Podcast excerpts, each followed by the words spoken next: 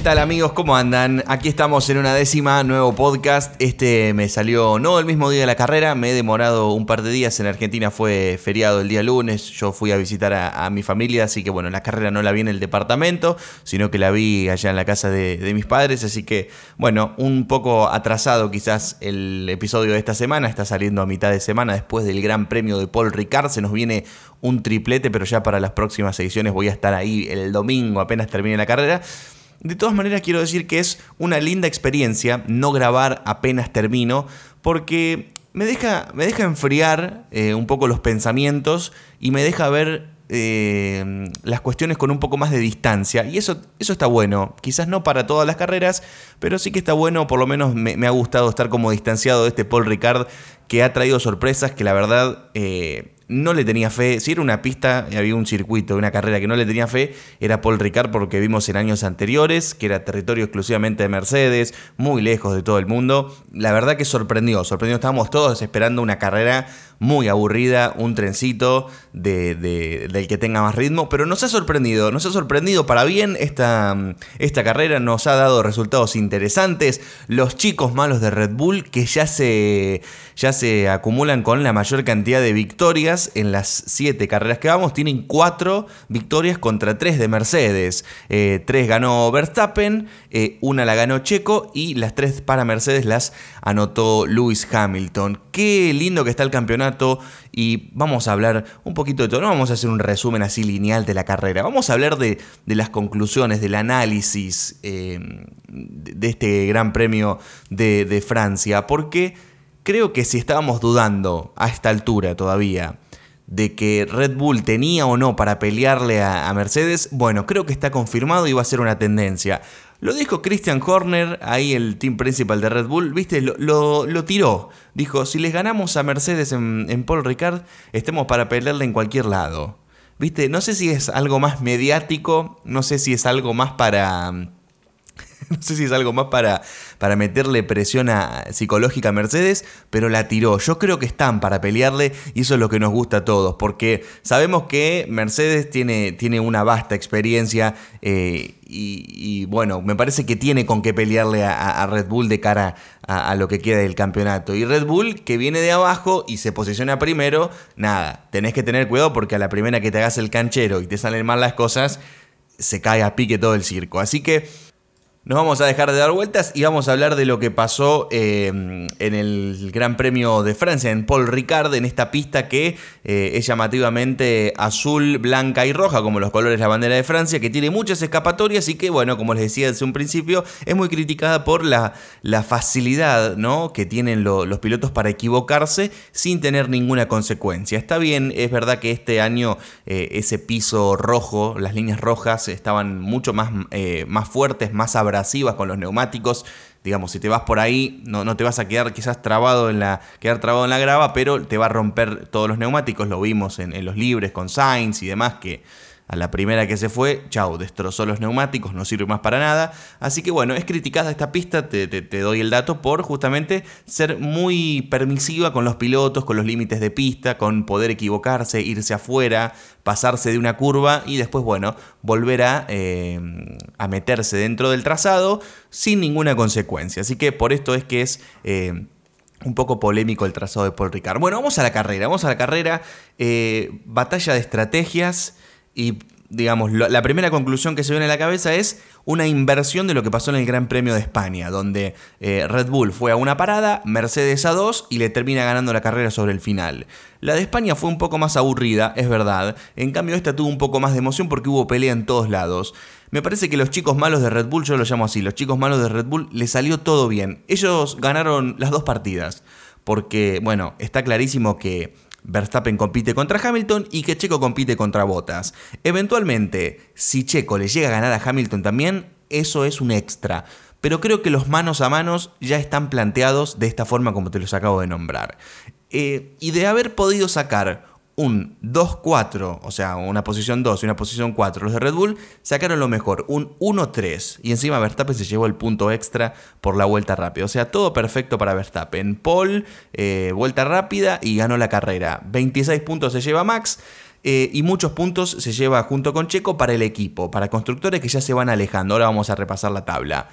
La estrategia fue muy buena. Fue muy buena porque los de Red Bull se empezaron a avivar cuando vieron que los de atrás empezaban a tener problemas y habían algunos que, em, que, intentaban ir a dos paradas. Y tomaron los datos dijeron, ¿sabes qué? Esto va a rendir. Y yo, hay algo que, bueno, vi varios resúmenes también, tomé un poco de opiniones de todos lados, por, esto que les digo que, estuve estos días de más eh, sin poder grabar el podcast.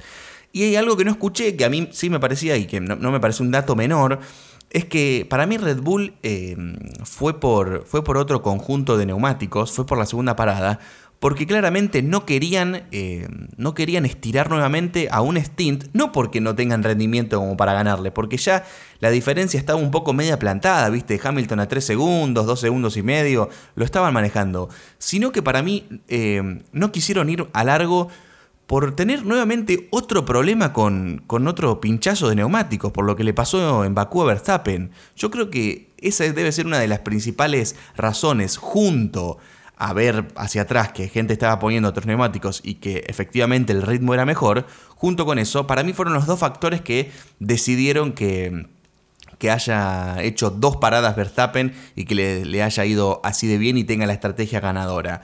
En un momento pensé que no lo alcanzaba, te voy a ser sincero, vuelta 50, 51.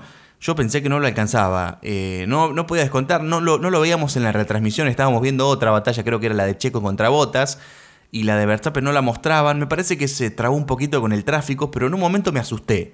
Pensé que le habían errado y si se habían equivocado realmente iba a ser la, tirada del año, o sea, la vergüenza de decir, venís ganando, eh, querés entrar a boxes y le regalás la posición 1, o sea, pero realmente le salió bien, por eso aplaudimos esta, esta estrategia y, bueno, muy bien, por, muy bien visto por el muro de boxes que, bueno, hizo la llamada, le salió bien, dos paradas, estrategia ganadora y, allá vamos. Bueno, esta es la, número uno. Y la batalla 2, hablamos de Checo rápidamente. Eh, Checo entendió todo. Checo entendió todo porque el tipo sabe que no va a ir a competirle a Verstappen, lo tiene que ayudar y es lo que hace.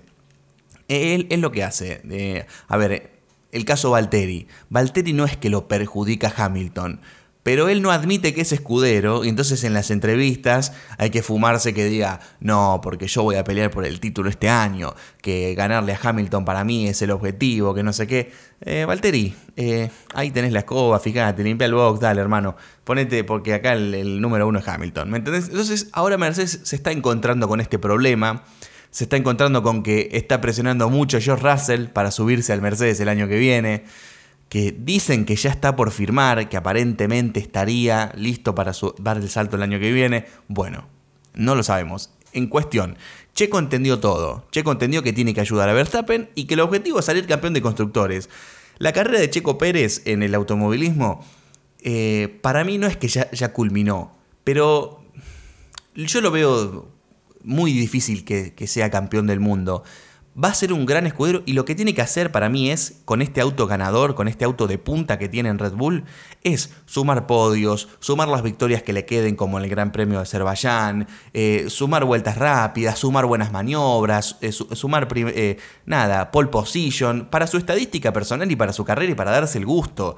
Porque bueno, con una bestia como Verstappen al lado y con que aparte viene obviamente Verstappen de toda la academia de pilotos de Red Bull, ya saben que el, piloto vencedor de Red Bull es Verstappen. Entonces Checo entendió todo, tiene que ayudarle al equipo. Cuando venía Verstappen por atrás, se tiró un costadito, lo dejó pasar y rápido lo siguió. Como, y, el mensaje de radio fue muy claro, vamos por ellos, let's get them, le dijo ahí el equipo, vamos por ellos. Eh, era uno para uno, era, era una carrera eh, uno para uno. Verstappen a por Hamilton y Checo por Botas. Excelente las dos jugadas, excelente los dos tiros que tenía Red Bull.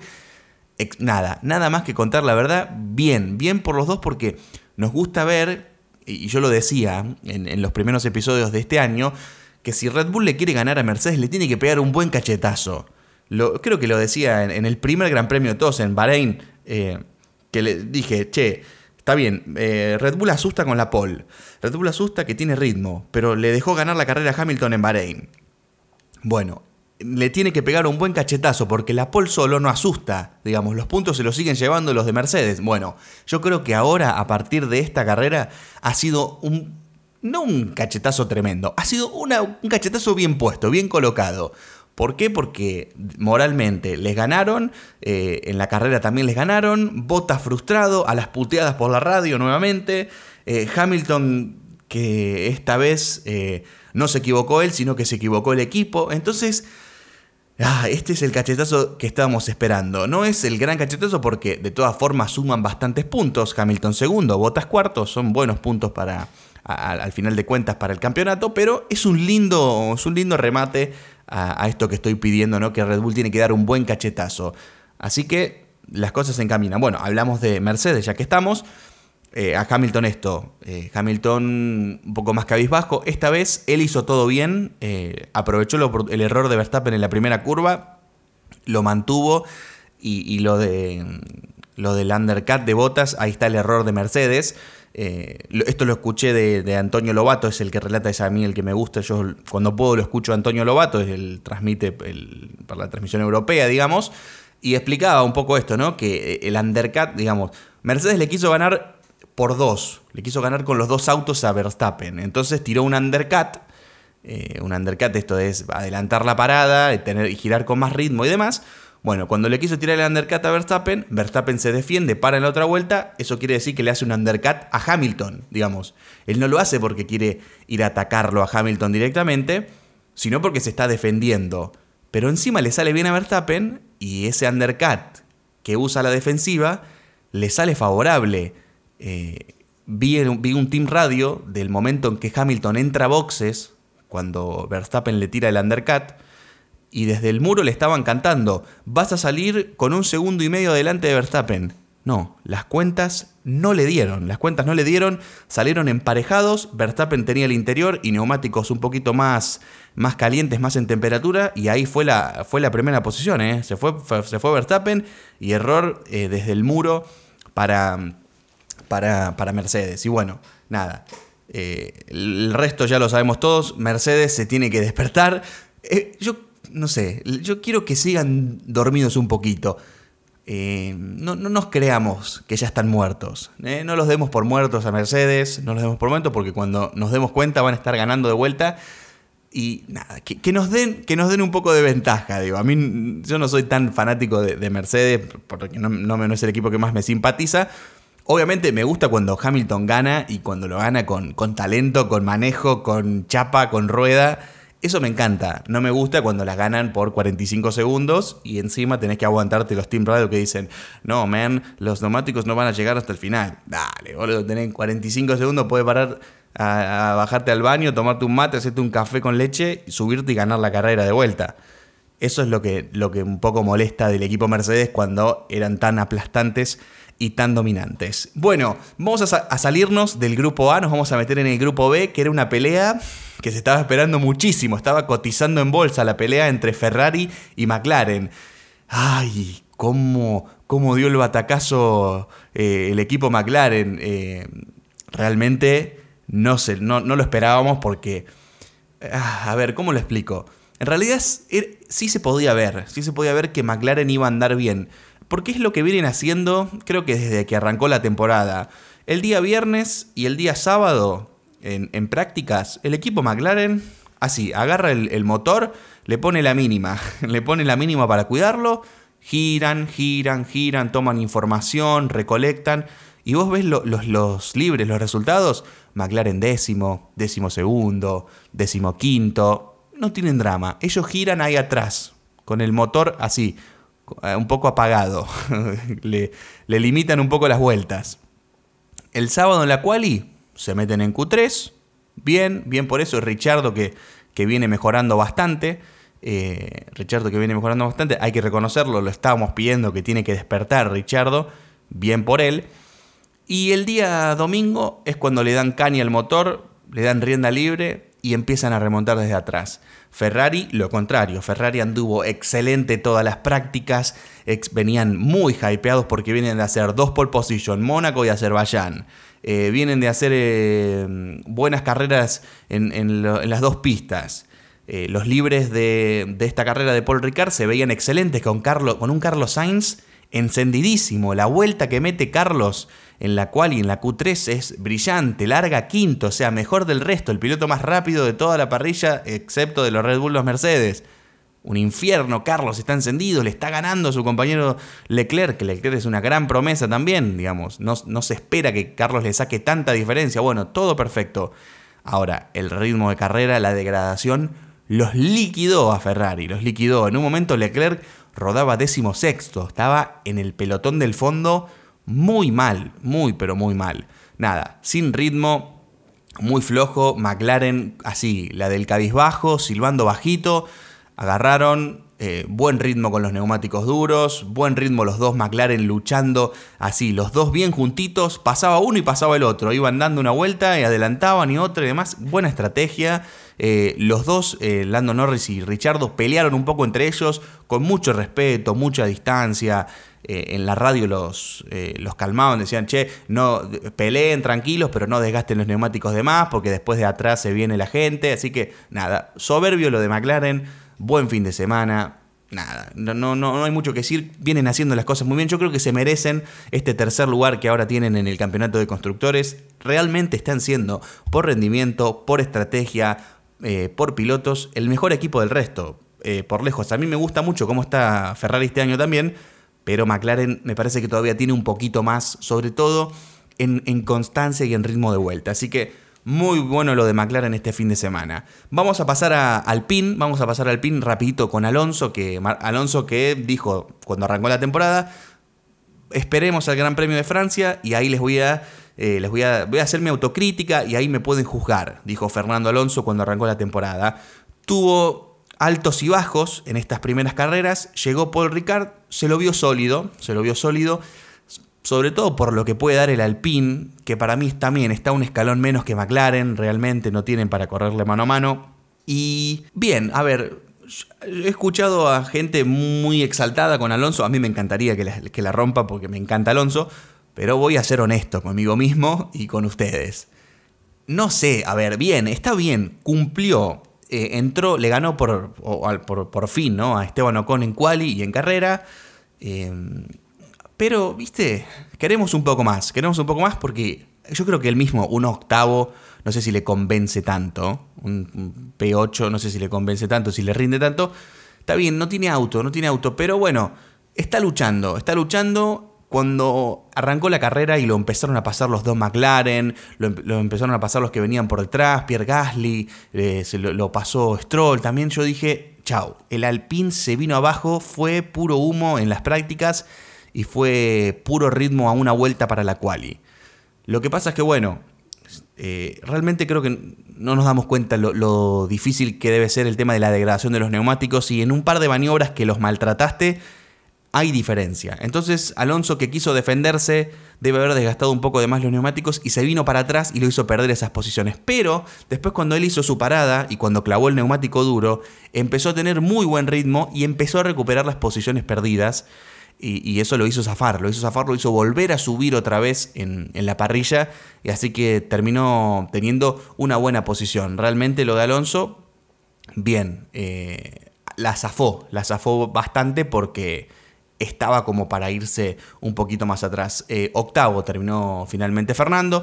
En el medio de los eh, de Fernando y de los McLaren está Pierre Gasly, que también Pierre Gasly, una, un, buen fin de semana para él. Eh, Alfa Tauri tiene un buen auto, es la verdad. Tuvo mucha mala. A ver, lo demostró en Bahrein. En Bahrein eh, clasificaron excelentemente bien, anduvieron espectacular, pero ¿se acuerdan? Gasly se tocó en la primera vuelta, creo, le rompió el alerón, se fue para el último, pero el auto de Alfa Tauri está andando muy bien, sobre todo el de Pierre Gasly, que lo está, lo está demostrando, eh, tiene, tiene, tiene para, para, dar ese auto. Ese auto para mí hasta incluso está mejor que el Alpine, Gasly lo está demostrando. Bueno, eh, séptima posición para él, buen resultado para Pierre.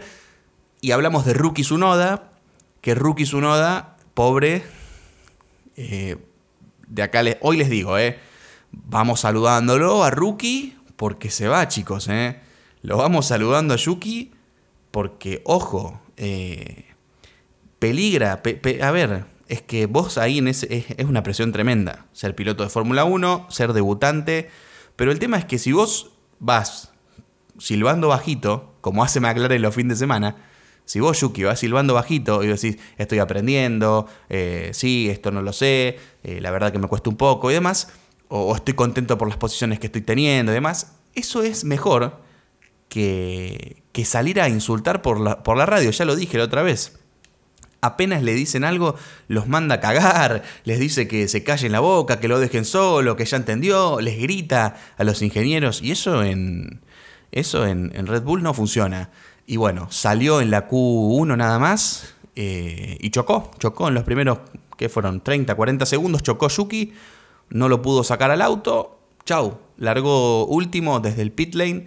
Logró remontar hasta el 13, está muy bien, por eso te digo que el, que el Alfa Tauri anda, el Alfa Tauri anda bastante bien, pero nada, no, yo creo que no le está sacando el provecho que, que ese auto puede llegar a tener. Hablamos de otro que eh, otro auto que está ahí, que no sabemos si funciona bien, si funciona mal, el Aston Martin. El Aston Martin que este fin de semana estuvo un poco más lejos también, es verdad, viene Vettel de hacer un, podio, una segunda posición que le supo a gloria, y se quedaron novenos y décimos. Novenos y décimos los Aston Martin, que se colocan entre los puntos, dicen, che, estamos acá, lo pasan a Carlos, Carlos Sainz que termina 11, eso habla de que a veces el rendimiento de Ferrari está para pelear con McLaren y a veces el rendimiento de Ferrari está para pelear con Aston Martin. ¿sí? Por, por la décima, por la novena, Leclerc eh, terminó 16. O sea, realmente muy mal, muy pero muy mal el rendimiento de Ferrari este fin de semana. Se quedan los dos fuera de los puntos. Y bueno, el Aston Martin, como decía, decía recién, está ahí, le falta. Está como el Alpine, ¿viste? A veces bien, a veces mal. Yo creo que el Alpine es más regular, estando ahí medio flojo en cambio, el Aston Martin tiene una carrera que es increíble y a la otra se nos viene para abajo. Eh, actuación destacada para Russell, que termina duodécimo. Eh, un P12 para Russell que le viene muy bien. Sobre todo le viene muy bien para decir, eh, me voy cambiando de, uniforme, me voy cambiando el traje, dejo el, histórico de Williams y me voy poniendo el de Mercedes. Porque ya les dije recién, Russell, que viene haciendo grandes méritos para sentarse el año que viene en el Mercedes, se está rumoreando muy fuerte que Russell podría estar sentado en el auto de botas el año que viene. Así que una, un P12 para Russell que le viene excelente. ¿eh? En, un, poquito más ya lo tenía Sainz ahí, como para atacarlo y, robarle la, posición número 11. Así que buen fin de semana para, para George Russell. Obviamente los desaparecidos, los Alfa Romeo, no anduvieron con buen ritmo. Ocon tampoco, el Ocon que fue local este, esta fecha, no anduvo muy bien. Eh, bueno, y qué más que decir que, que los Haas, lo mismo de siempre, eh, no hay mucho para, agregar sobre, sobre, ellos. Así que nada, es un, fin de semana interesante. Resultados que nos dejan la tabla de posiciones con Verstappen primero con 131 puntos, con Hamilton segundo con 119, una linda diferencia ahí entre el primero y el segundo. Mejor que Verstappen tenga un colchón porque yo te digo, Mercedes va a revivir no acordaste lo que te digo, Mercedes va a revivir. Pero lo que sorprende, y lo había dicho ya la otra vez, es que bueno, que para buscar a Botas nos tenemos que ir a la quinta posición. Botas tiene muy pocos puntos. Eh, Checo Pérez tiene 84, o sea, ya Checo está como para incluso pelearle a Hamilton. Lando Norris, que tiene 76, que está ahí bien cerquita de Checo también. Lando viene haciendo una temporada magnífica. Y Botas tiene 59, con un Mercedes Valtteri Bottas 59 puntos, asediado por Leclerc con 52. Realmente Bottas está muy muy lejos y se va a tener que poner mucho las pilas. Eh, bien, nada, hasta acá lo que es el, resumen dentro de los equipos y demás. Me gustó mucho la carrera, no sé que ustedes qué, qué conclusión habrán sacado. Yo la verdad que mi, mi, mi posición cuando arrancó dije, che, esto va a ser un embole lo sabían. O sea, a mí, a mí me encanta, el otro día ponía en Twitter, imagínate ser un hater de la Fórmula 1, ¿no? Pues imagínate ser un hater con lo divertido que está este año, con lo competitivo y con lo peleado que está. Imagínate ser un hater de la Fórmula 1. Pero este fin de semana dije, me voy a atajar. Me voy a atajar porque el Gran Premio de Francia siempre da un embole. La verdad, me equivoqué. me equivoqué, pero está bueno, mejor porque, eh, mejor porque es, favorable para todos. Así que nada, buen fin de semana, eh, ha sido una buena carrera, intensa, con buenos momentos, una carrera limpia, sin accidentes, sin autos de seguridad, nada, la transmisión estuvo bastante bien Eh, no, hemos tenido muchos memes con respecto a, momentos que queríamos ver y no nos los mostraron, así que la verdad que bien. Y bueno, eh, hablemos de lo que viene, ¿sí? Hablemos de lo que viene se vienen dos carreras seguidas, es decir, vamos a tener tres fines de semana consecutivos de Fórmula 1. Se vienen dos grandes premios en Austria, ¿sí? el, premio, el Gran Premio de Estiria y el Gran Premio de Austria. Se corren en el mismo circuito, mismo trazado, no se modifica. Lo que sí modifican son los compuestos de neumáticos. Eso es lo, que van a modificar entre carrera y carrera. En uno van con uno más duro y después saltan a una gama un poco más blando. Siempre hacen esto cuando hay carreras que se, que se repiten y obviamente le cambian el nombre.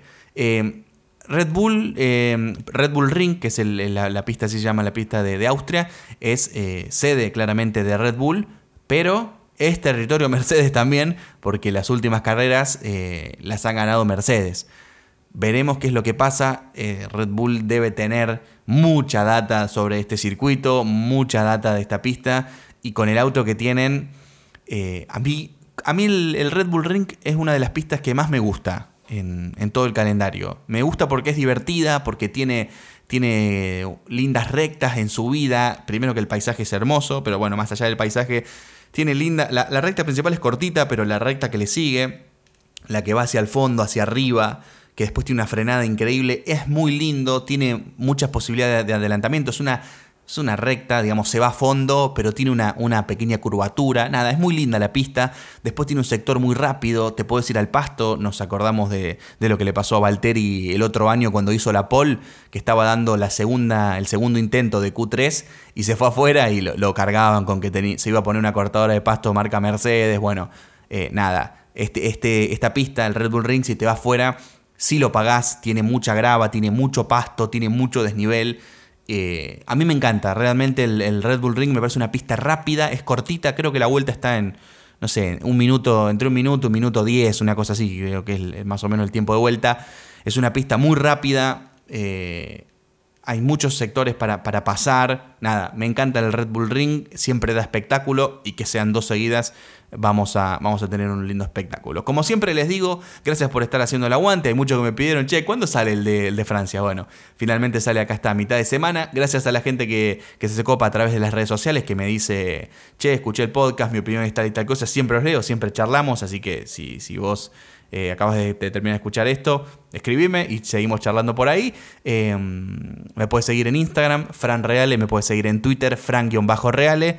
Y bueno, gracias por estar ahí del otro lado, gracias a los que me hacen saber que, les está gustando. Y bueno, nos vemos muy, ya muy prontito para los, los dobles del Red Bull Ring en Austria. Se vienen dos buenas carreras.